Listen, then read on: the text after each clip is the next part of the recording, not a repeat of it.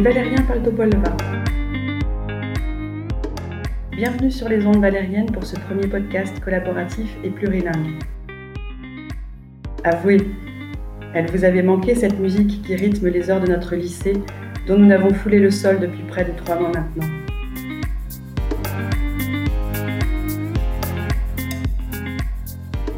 Alors, au menu de ce premier numéro, Karine vous propose un billet d'humeur en anglais. Lina vous emmène avec elle à la recherche de bouts d'étoiles sur Terre. Madame Laine évoque la liberté avec un poème de Fernando Pessoa en portugais. Madame Dusselier vous lira un poème de la poétesse Lamia El Amrani en espagnol. Et moi, deux petits poèmes d'auteurs marocains contemporains, Ahmed Bouanani et Abdelatif Lahali. Et en bonus, une question qui vous est adressée à vous les élèves en ce printemps si particulier. Alors c'est parti pour ce premier opus. Bonne écoute à toutes et tous.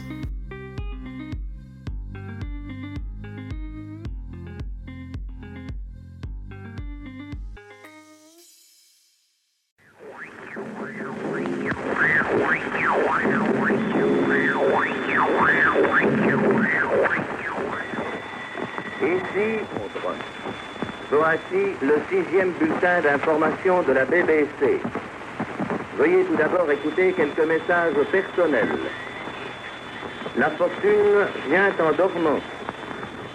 Heureux qui communiste a fait un long voyage. Coronavirus alert. Symptoms of coronavirus are fever, dry cough, and thyroid. During this confinement, I study, cook, and watch film. Like I said not long ago, I study, especially English. Sometimes it's funny, like now, sometimes not. I learn as well French. It's boring and long. And finally, math. I like it. All days I practice sports except Sunday. What? I'm not Superman. And I haven't been out for three months. Finally, I would like to tell you stay home, stay safe, and think positively. Oh, please, if you have any question, don't tell me. Thank you. Goodbye.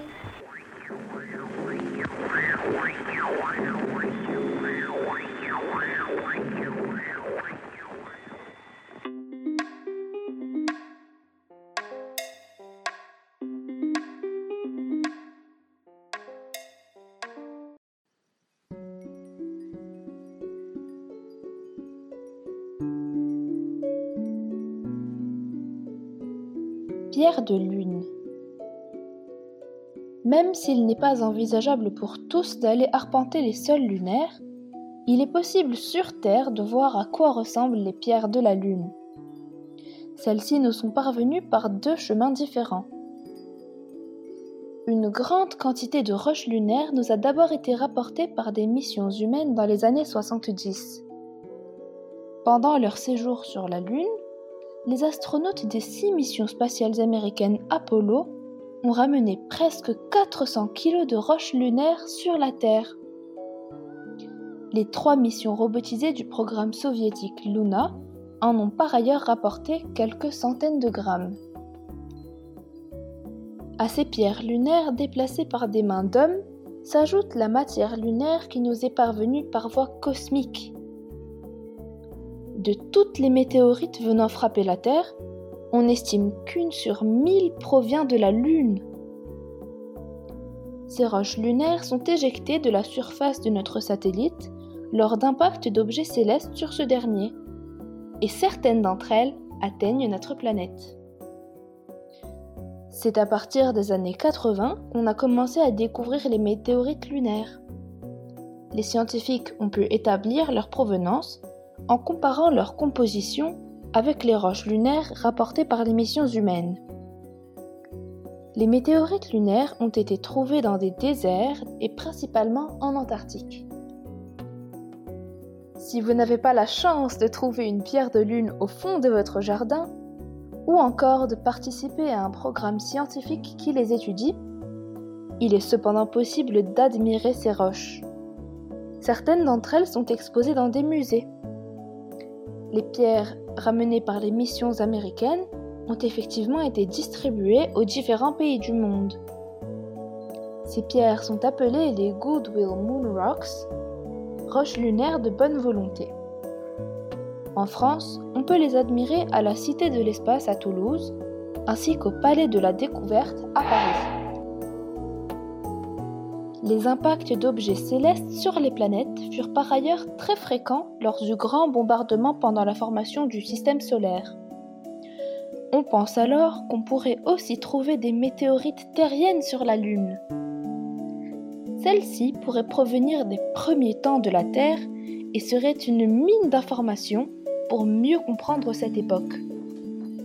Enfin, parmi les météorites arrivant sur la planète Terre, certaines ont aussi été identifiées comme provenant de la planète Mars, mais elles sont encore plus rares que celles de la Lune.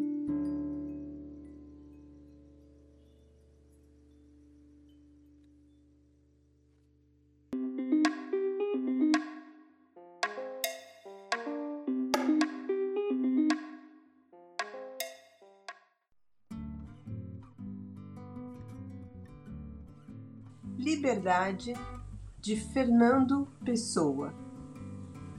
Ai, que prazer não cumprir um dever, ter um livro para ler e não o fazer.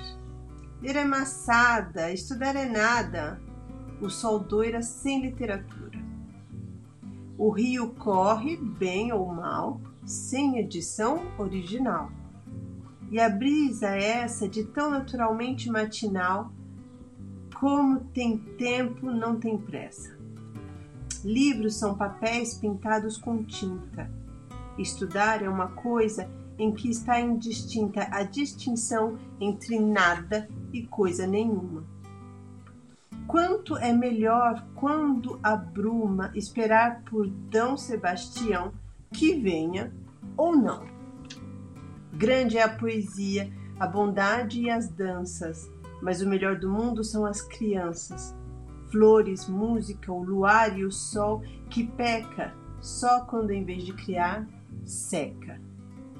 O mais do que isto é Jesus Cristo, que não sabia nada de finanças, nem consta que tivesse biblioteca.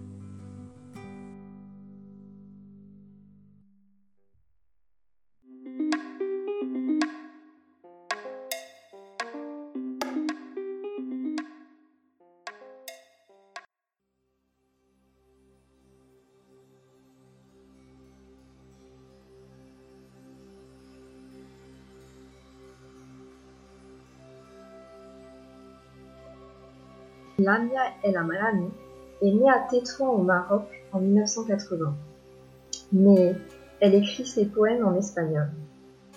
Après des études à Séville, en Espagne, elle est partie vivre au Mexique.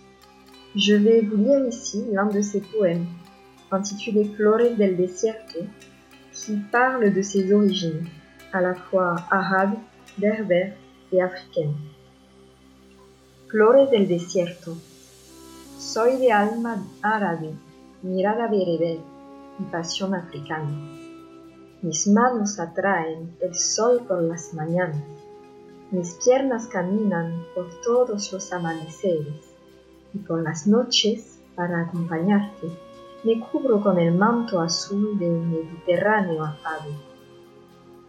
De mi espalda desnuda penden flecos blancos bordados con hilos de sal fina y flores de flamante arena.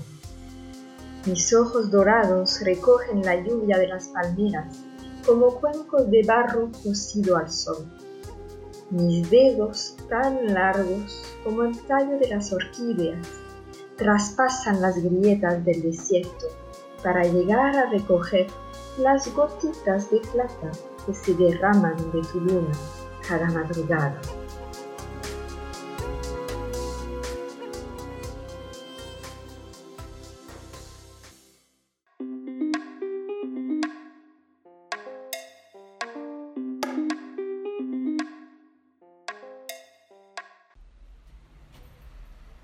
Il en est.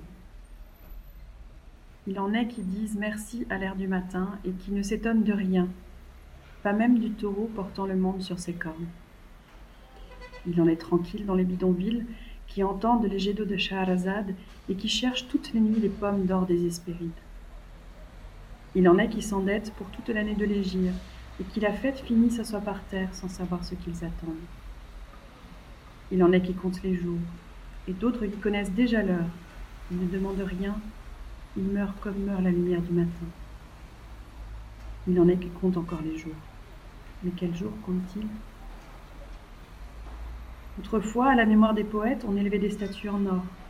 Chez nous, par charité musulmane, on leur creuse des tombes et nos poètes, la bouche pleine de terre, continuent de crier.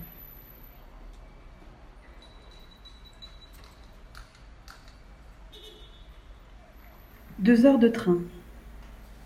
En deux heures de train, je repasse le film de ma vie. Deux minutes par année en moyenne.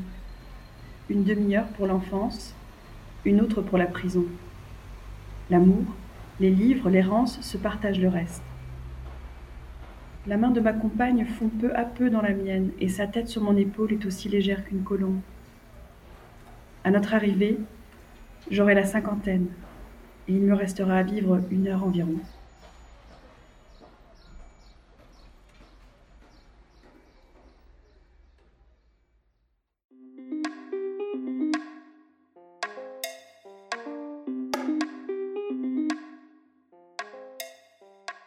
Para todas as pessoas que estão escutando, je ne sais pas pourquoi je l'ai commencé en portugais. Si, si, si, je viens de lire un poème en portugais. Mais en fait, à tout le monde qui m'entend, j'aimerais juste euh, euh, proposer une petite réflexion.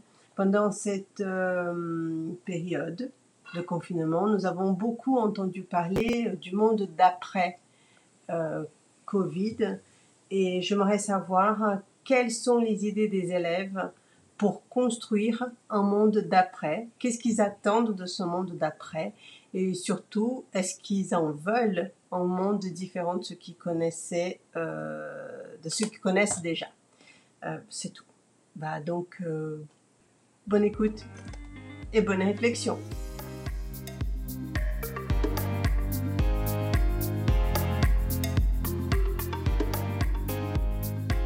Les Valériens parlent au Polva, un podcast proposé et préparé par Madame Armand, avec aujourd'hui la collaboration de Karim et Lina et Mesdames Dusselier et Hélène. N'hésitez pas à m'envoyer vos enregistrements que l'on poursuive cette aventure sur les ondes valériennes. Je vous dis à très bientôt.